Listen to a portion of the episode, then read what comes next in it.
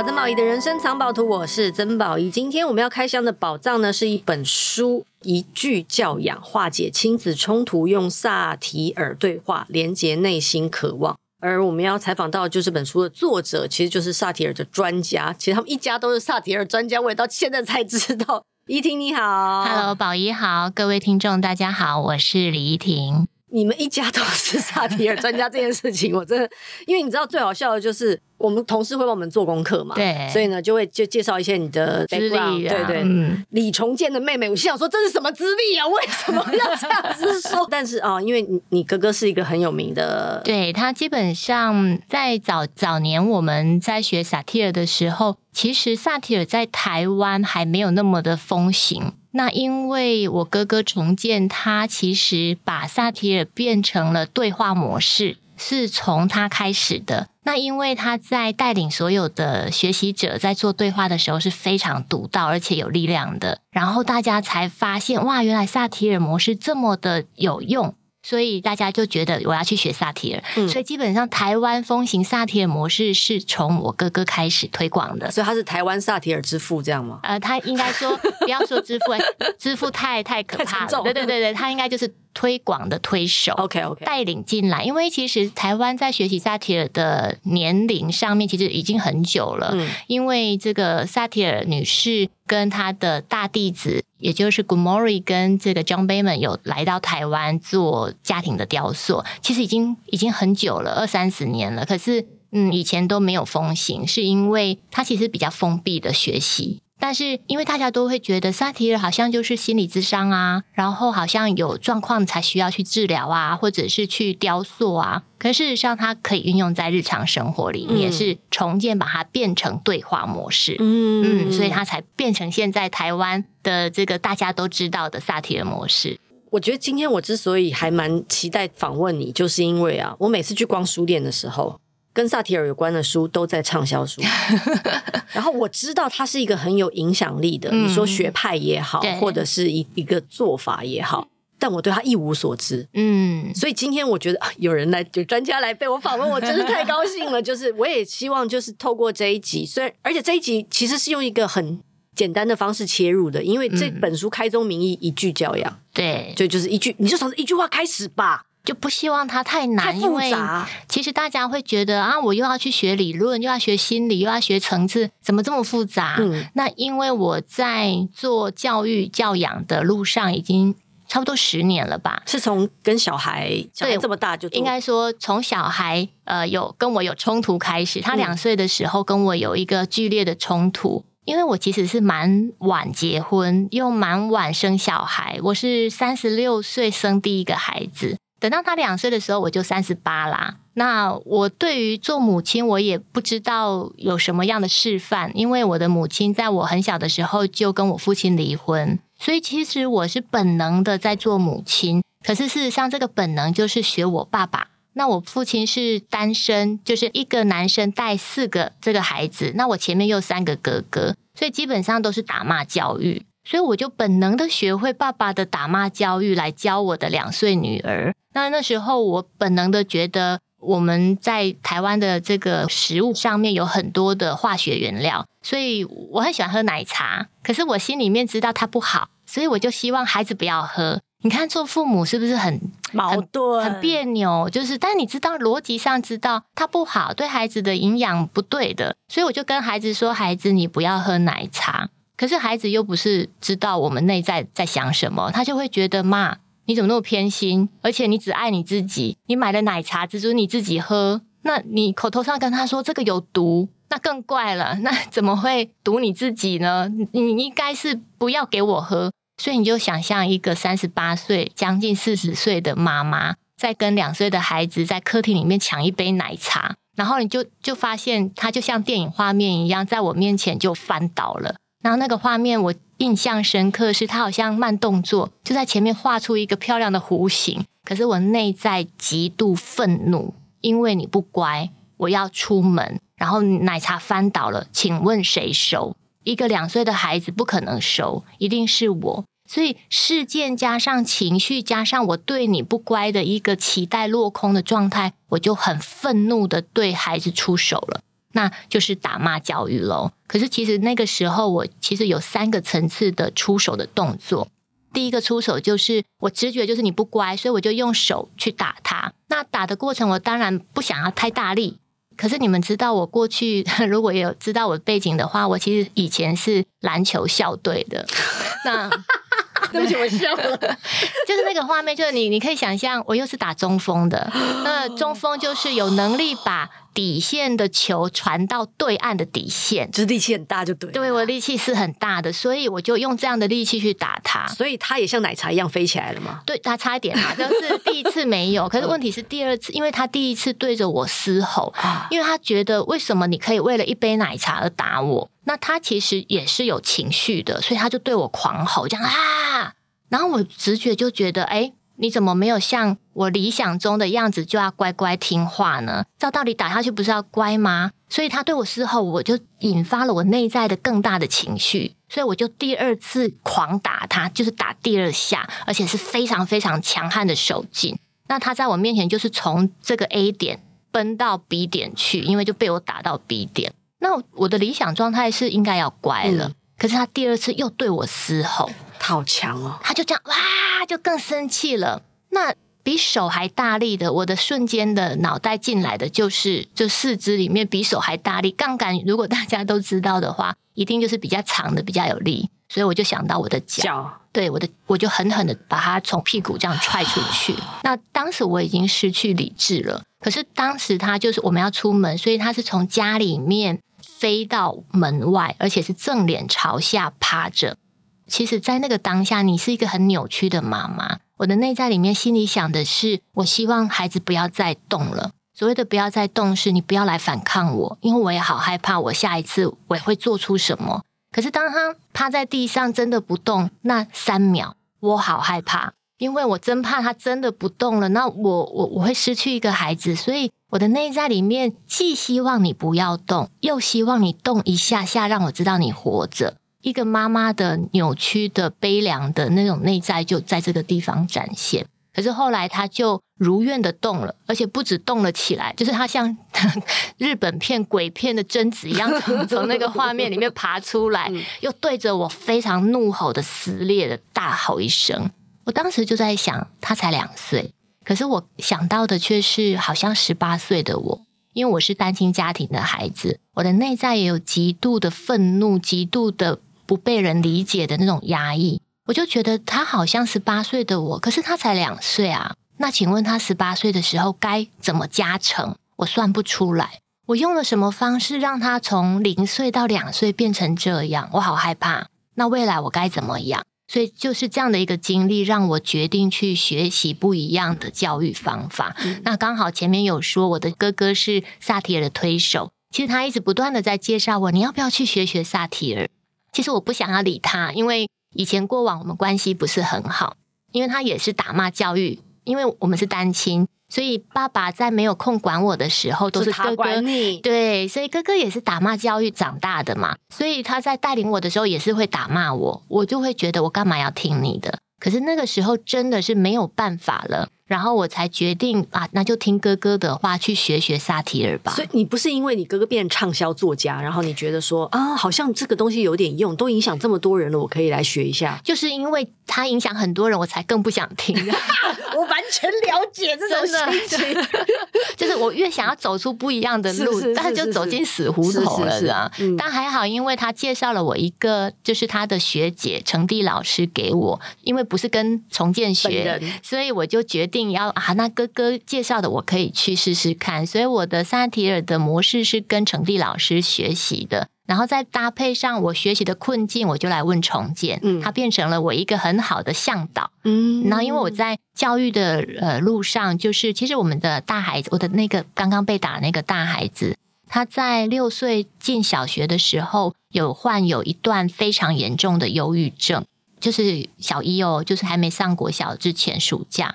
可能各位听众可能会觉得，哎，好像很不可思议。嗯，可是事实上，我在前端，就是在孩子零到一岁的时候，我养育他的方式是用行为主义的方法。嗯，那行为主义可能大家听起来很陌生，但是我换一个名词给大家听，我用的是百岁医生的教育方法。那可能如果你有孩子的人，你可能就会清楚百岁医生的这个名词。他的方式就是，你让孩子在一个空间去睡觉，然后你可以不用陪他，然后他就可以自己独立。哦、这个我想起来了，对，然后他的模式就是，哭也不要抱他或什么之类的。对，就是呃，你不要被他的情绪给勒索，然后他哭你不要抱他，你可以让他哭四十分钟。其实我在很多演讲场合，我就会问，请问如果你旁边坐了一个人，然后你在旁你在旁边哭了几分钟，你会觉得他没有理你，你会俩拱？换个例子好了，你如果是一个太太，你的先生坐你旁边，请问你掉泪多久？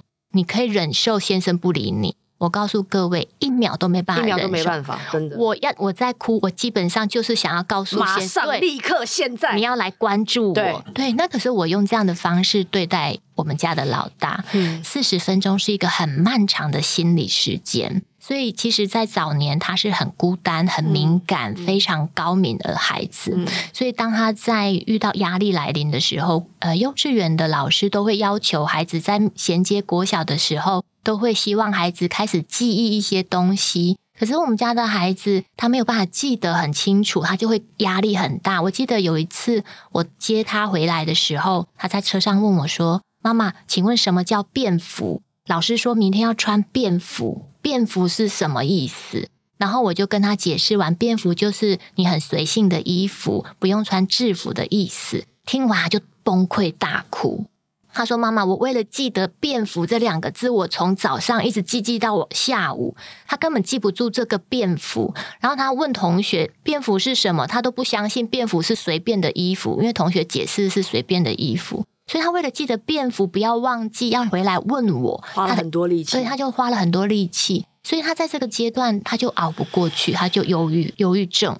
他他的忧郁症很严重，他一天要哭四次，一次要哭四十分钟，而且是默默流眼泪，一张开眼睛，眼泪就飙下来的那种。所以其实他有度过一段非常就是很难熬的一个成长历程。那那当时我已经学萨提尔啦。嗯，可能个听众就会觉得，那不是学萨提尔就就应该要要好了吗？对对对，其实没有，其实因为早年的对待模式是这样，所以他必须要有一个疗伤的过程。所以慢慢的，这个十年过去了，他现在十二岁了，我比较能够靠近孩子。所以像前几天我坐在家里面，三个孩子都围绕在我旁边，跟我聊什么呢？聊妈妈，如果我万一呃我们家有人这个交男女朋友了，你会怎么样的？那十二岁的孩子，因为我们家的孩子是八岁、十岁、十二岁，他们就对男女朋友有好奇，这样。那我的方行为方式就是，刚好你有好奇，我就借由你的好奇来教育你。教育什么呢？我说，你们如果有男朋友，我会很高兴，请你告诉我他的名字，然后呢，他的个性是什么？哦，还有，别忘了要记得使用保险套。等一下，八岁、十岁、十二岁，OK。所以我的意思是，其实当孩子有有想要知道的事情的时候，嗯、正好是你教育孩子最好的切入点。没错，没错，没错。所以，所以我的二女儿就尖叫说：“妈妈，你在说什么？”跟我刚刚反应一样。可是，其实性性教育基本上应该要落实在年龄很小的孩子身上，他其实就应该要被呃一般的对话。因为它基本上就是人的一个欲望，或者是平常的事情，它并不需要避讳什么。那因为我自己又是在学团担任阅读课的老师，所以其实像这类的议题都会被我带到课题上、课堂上面。所以在带领我们家的孩子的时候，我也一样。所以我就问说：“那保险套是为了保护自己啊，避免你们将来万一不小心有孩子的时候，妈妈。”没办法帮你，因为妈妈已经解脱了，所以我不绝对不会帮你带小孩。那孩子如果万一出来了，那你要自己负责。因为我希望这个萨提尔模式最后教导孩子的是成为自己的主人。我只是带领在你的前端，让你自己慢慢独立的一个个体，但我没办法陪你很久。最后，最后的权限跟独立的样貌是你自己要去展现的。所以我会在各个不同的面向去教会孩子如何担起自己的责任。嗯，这个在那个作者介绍的时候啊，出版社写了一句，他说：“台湾六年级最具史诗叙述魅力的小说家。啊”你知道我看到这句的时候，我想说：“哇，这个话，这个你会给作者很大的压力哦。”但我你真的是一个很会说故事的人啊，谢谢。对，就是尤其是那些细很细微的情绪，我觉得因为你也很你也花了很多时间照见你自己的内心，嗯、不断的跟你自己对话。对，因为那个对话不只是向外的，也是向内的。是，而那个对话很实在。嗯，对，所以能够这么具体的然后描述描述，因为大部分的时候其实大家都千丝万缕啊，嗯，所有的情绪都揪在一起啊，就是我就是生气了，你到底气什么？我不知道，我就是气到已经不能再气了。可是你气的。可能是过去的你自己，嗯，过去你不曾被好好对待的那个愤怒，嗯，你现在只是在现在这个当下你被 trigger 了，对，那跟现在这件事情其实其实这件事情是很小的事情，对，对，可能那就是你只是跟过去的自己相遇，或是你跟过去你恨的那个人相遇了的那种感觉。嗯可是因为你能够很冷静的冷静，很超冷静的在这件事情上。呃，对，其实已经应该说比较开阔了啦。不管发生什么事情，我都能接纳。嗯、其实它跟冷静又有一点不同，这样。那我很我很认同宝仪刚刚说的，有的时候你在发生事件的当下，其实并不是这个眼前的事情让你生气，而是你过往的生命经验。这个也就是萨提尔模式为什么要去谈冰山的原因。譬如说，在书里面有一个议题，就叫做“妈妈，你不公平”。那其实过往我对待这个不公平的字眼，我是很敏感的，因为我的父亲就是很不公平的人。那他对男性、男生儿子都特别的呃给予很多资源，譬如说，像我的三哥功课特别好。那在我幼小的眼光里面，我看到的就是爸爸偏心。买收音机全新的都给三哥，然后全家第一台冷气也装在三哥的房间，然后不汽车虽然是二手的汽车，可是第一台二手汽车也是给三个，不应该。然后全新的机车也是给三个，该死，对吧？所以，所以对我来说，我成为一个妈妈，我要求的就是我要对三个孩子都公平。嗯，可是当我的二孩子跟我说：“妈妈，你很不公平，你都只爱姐姐。”那那个事件在书里面有写到，就是姐姐。跪下去受伤，我不过就是去关照姐姐，你还好吗？那当时我的二女儿在车子里面，然后她就说很热，很热，很热，很热，你都没管我，你就不公平，你就只爱姐姐。那其实这个会勾起我过去的不好的经验，因为我就不想要做一个不公平的像爸爸一样的样子。可是你现在告诉我我不公平的时候，我就会把那个记忆给结起来了，所以。如果大人们在情绪的当下可以照见自己，可以看看自己为什么在这个情绪里面要这么生气，其实你可以剥离这个主题的，因为孩子就是孩子，你自己是你自己的课题，那你才有办法去回应孩子这个课题。所以当时我就看见孩子是，其实他就想要爱，他其实并没有。跟过去有相关，所以我就可以很清楚的知道，哎呀，孩子要爱了，讯息我收到了，那我只要给孩子爱就可以了。所以很多时候，大人在这个地方会错误的引导方向，也就是他会辩解。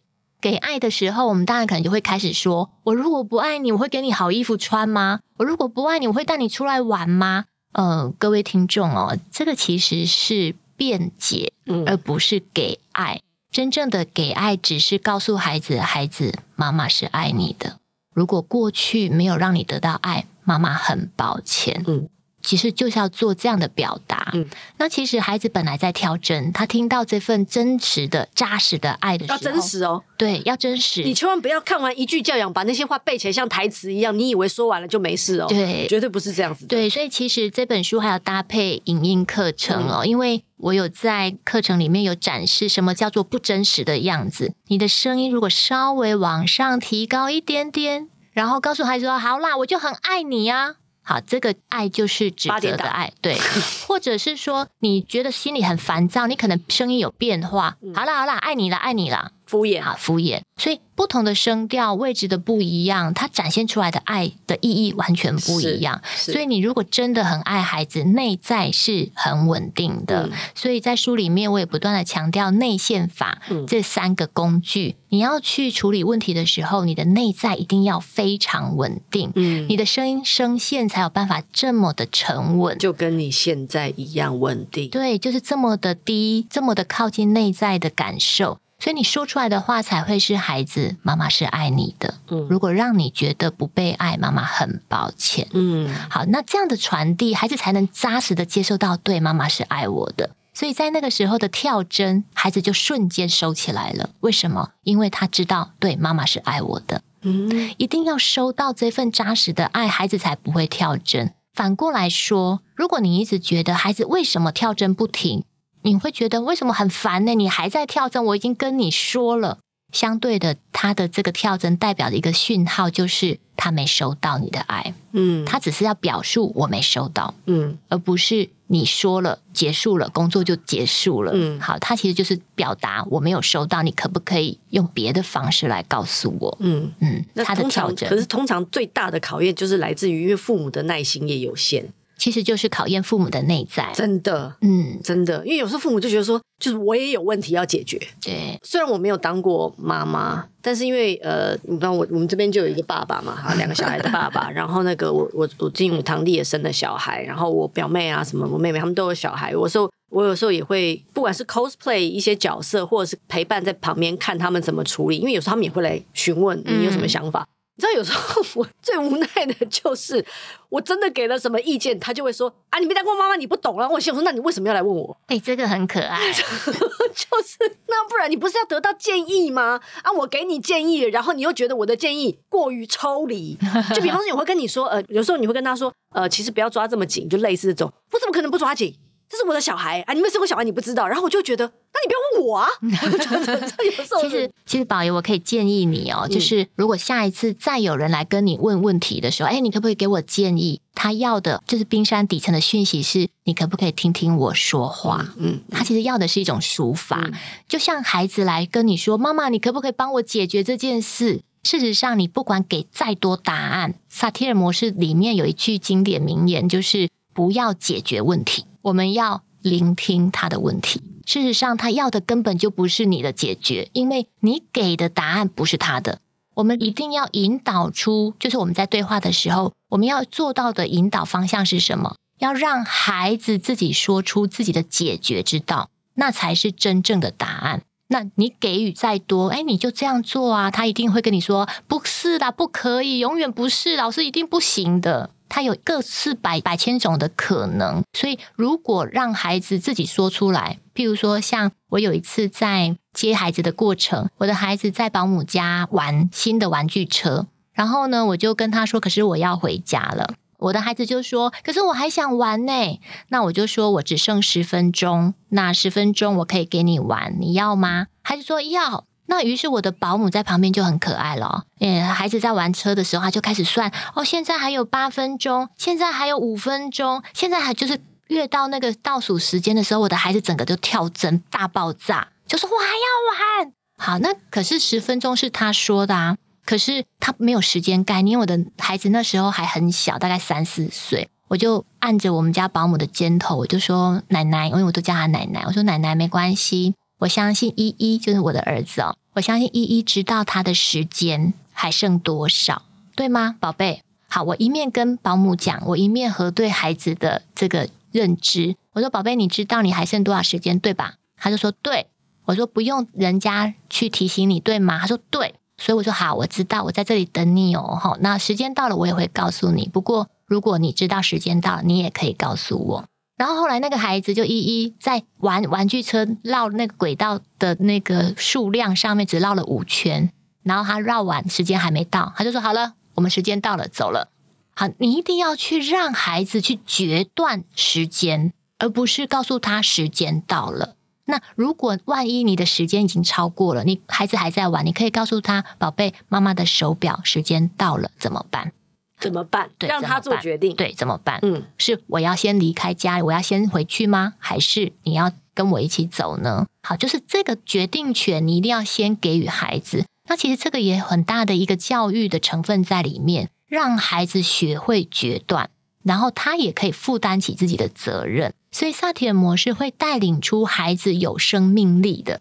他是有承担能力的，嗯。嗯，因为其实，在《一句教养》里面，虽然它是一本小小的书，我我会说它小小，是因为它的 size 就是比一般的书要再小一点，对，其实真的会让一般，尤其是新手爸妈，有一种没那么大压力的感觉，嗯、因为很多亲子书超厚，仿佛要把所有的人生经验都倒给你那种感觉。可是这本小书小小的书，嗯，其实是用很多真实的案例，对你跟你孩子相处的真实案例，然后跟大家分享你是怎么一路，就就像我们刚刚在分析，嗯、你在跟我们分享那些故事的所有的片段，不管是你跟孩子的也好，跟家人的也好，或者是因为里面还讲到你老公的啊，对对对对，一部分一部分，哎，这应该是大部分。你知道我真的觉得你们两个很好笑，是因为因为我刚刚上网 Google 了一下你老公的维基百科。啊这也是那个 file 里面有写的，李崇建的妹妹，作家许荣哲的太太。所以我想说，哦、好，那我就 Google 一下，许荣哲在你知道 Google 上面写什么吗？写什么？写。号称是六年级生，什么最会说故事的人？我心想说，你们这一对真是绝配啊！他其实比我有名很多很多，就是六年级最具史诗叙述魅力的小说家，就你们两个真是绝配啊！没有，他比我有名，重建跟荣哲都比我有名太多，他们都跑在我前面，这样就是老一点的意思。诠释的很好，对，但是，但是我我我总觉得一个不管是一个好的学习方法，或者是一些好的体验，不要说好的体验了，因为好的就有讲好，就可能就会有坏的。嗯，不管是任何体验，其实你就是很真实的去经历它。对，其实就是经历完以后，它就是这样，没什么好惧怕的。对，对，然后我觉得在这本书里面，其实我虽然我。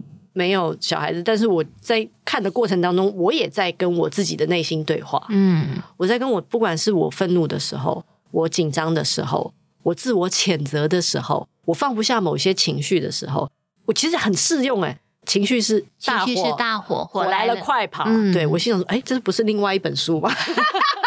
那个大师兄的吗？对对对对对对，还有内线法，如何划清一些界限，嗯，是真的蛮重要的。其实我觉得很多纷争都是界限不清楚所造成的。嗯、所谓的界限，呃，在家庭里面界限最复杂的地方在于，譬如说，爸爸有爸爸的教养观，妈妈有妈妈的教养观。可是呢，爸爸会把他的教养观凌驾在妈妈的身上。譬如像有一次，我们的孩子数学不会，然后呢，他就去问爸爸。那小四的数学就是算除法不会算，然后爸爸就说这个简单，我教你。然后大概没有到二十秒，两个人就崩溃大哭吵架了，这样。然后爸爸就说：“你如果这种态度，我就不要教了。”那女儿就正常的回应，对，女儿就说：“我要去找妈妈。”这样。那妈妈照道理说：“我我孩子来到我身边，那我就教喽。”可是问题是，我的先生也默默的漂移过来，他觉得你比较会教吗？那我看你怎么教。我可是六年级最会说故事的小说家。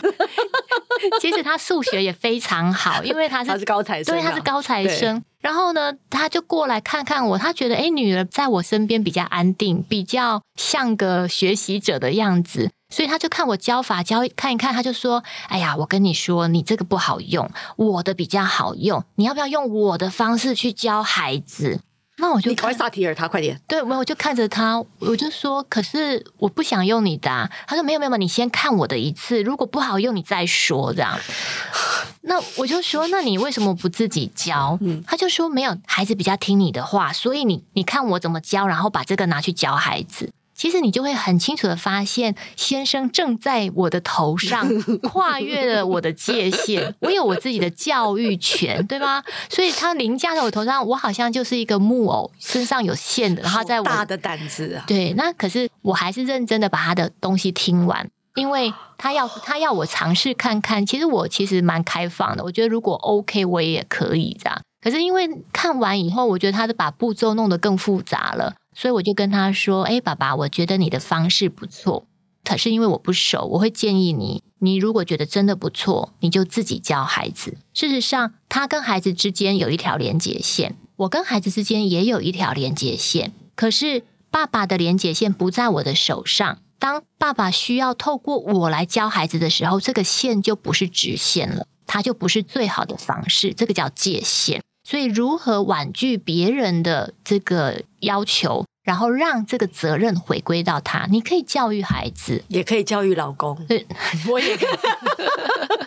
所以，我也有教育权。所以，我说我还是会用我的方式教孩子哦。嗯、那爸爸就说：“哦，好吧，那就这样。”他也默默的接受啊，嗯、因为他知道没办法控制我。我是一个很界限很清楚的妈妈。对，其实你也要踩得很硬才行。哎，对，就是所谓的很硬，只是。很清楚，嗯，我把界限这条线踩得很清楚，嗯、把责任还给你。他的他有没有曾经就是嗲工，就是说我已经就我没有在管大火这件事了啦，就是我就是现在就是火很大啦。然后你不要再萨提尔我了，就是那种感觉。哦，我必须跟所有的听众报告哦，我从来不萨提尔他，我从不做这件事，我从不。因为我在推行萨提尔模式的时候，我只要求我自己做到。很多父母都会问我说：“那我跟我的先生教育观不一样怎么办？”举一个小小例子，也是用界限来厘清这个区隔就好了。有一年，我跟孩子带孩子出去玩这个蛇板滑板。两个孩子屡屡在同一个地方跌倒，跌倒，跌倒，那个受受伤的伤口越来越大。然后我的老大呢，跌倒了四次，可是每一次起来都会问我说：“妈妈，我还可以再玩吗？”对我来说，他没有从受伤的情境里面学到教训。我就问他说：“你有做好保护吗？你有学习到吗？”他说：“有，我会再小心。”那对我来说，世界没有办法让他学习到教训，那就再去尝试看看。哇，你心脏好强！对我来说，不过就就是皮肉伤。那老二也觉得妈妈，那我也可以吗？他也受伤，我也说去吧，勇敢的去吧。那可是去到爸爸那里，爸爸就说啊，还要再去？你都受伤多少次了？你不准去了。所以爸爸拒绝让孩子再去尝试。那我的二孩子。碰到爸爸拒绝，就崩溃的来找我。他说：“妈妈，爸爸不让我玩。”我说：“哦，那爸爸不让你玩，那就不玩了吧。”可是你说可以呀？对耶，我说可以耶，宝贝。对，所以妈妈你去说服爸爸。我说：“宝贝，你来我这里得到我的允许，这是我可以允许的。所以你在我这里已经过关了，OK 了。”他说：“那可是爸爸不允许啊。”我说：“那是你跟爸爸之间的课题，你要自己去说服爸爸，不是我。”因为我这边我已经 OK 啦，你跟爸爸 O 不 OK？那你们自己要去解决，要去沟通。所以我从不把我的学识涵养凌驾在先生身上，他可以跟我不同调，嗯，我允许他不同调，他本来就是不一样的人，嗯，不可能跟我一样，嗯，所以很多人就说，那这样不就不同调？不是不同调，而是我们在同一个脉络底下，嗯，我是尊敬、尊重先生的，可是我也展开自己的自由。我是允许孩子的，那能不能去？那你要自己去过爸爸那一关。这个界限如果离得很清楚的话，它运用在各个关系。其实萨提尔模式是一个成长模式，它其实可以运用在各个关系里面。譬如，也许你在应对长辈的时候，你也会有这类的界限的困扰。譬如说，像我常呃过往回去婆家，然后呢，这个过年的时候是冬天嘛。可是我的孩子呢，他有一个惯性，就是他很讨厌穿长裤跟长袖，不管在哪里。像今年冬天很冷的时候，他依然短裤短袖。那在台北，我我自己做主，我可以让你穿短裤短袖。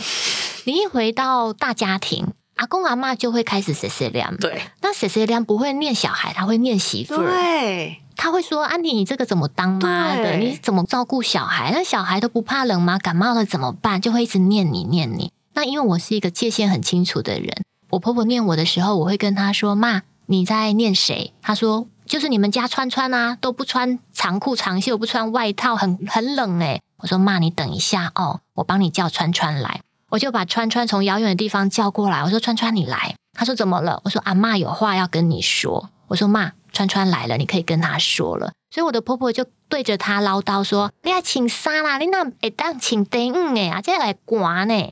那我就帮他翻译，我们家小孩听不太懂台语。那听完翻译以后，我们家老二就说：“阿妹呐，就走了，就留下对，就留下很错愕的错愕的阿妈这样。然后呢，我的婆婆就说：‘安娜安内呀，我就附和她。好，在这个内线法的第三个方法里面，是用对话的方法听核心的核对，就是里面有一个附送，我就附和我的这个婆婆说：‘对耶，现在小孩真的难教哦，妈，怎么可以这样？但是她就是不怕冷。’所以，我既站在婆婆的旁边，陪着婆婆一起念小孩，那也站在界限清楚的立场上面，帮助婆婆跟孩子做沟通。我不介入，嗯，所以界限清楚是非常好用的，嗯。嗯，我觉得今天上了一个很很重要的课，你会看到旁边这两位一直在点头，你知道吗？好，今天也真的因为时间的关系，真的没办法聊太久。但是我相信，其实透过今天的。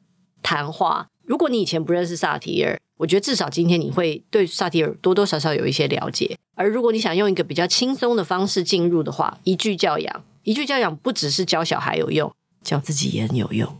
教老公也很有用，因为其实方法是一通百通的，只是一句教养里面可能引用的比较多是跟亲子有关的例子。对，可是事实上这些不管是内线法也好，或者是跟处理情绪也好，这些所有的方法。你可以用在各生活的方方面面。嗯，非常谢谢怡婷，谢谢宝仪，谢谢谢谢，非常谢谢那个六年级最会说故事的小说家的太太，六年级最会最有史诗最有史诗叙述魅力的小说家的作家来到我们的现场，我觉得今天发现这件事情真的太妙了，谢谢你，谢谢，谢谢拜拜。拜拜。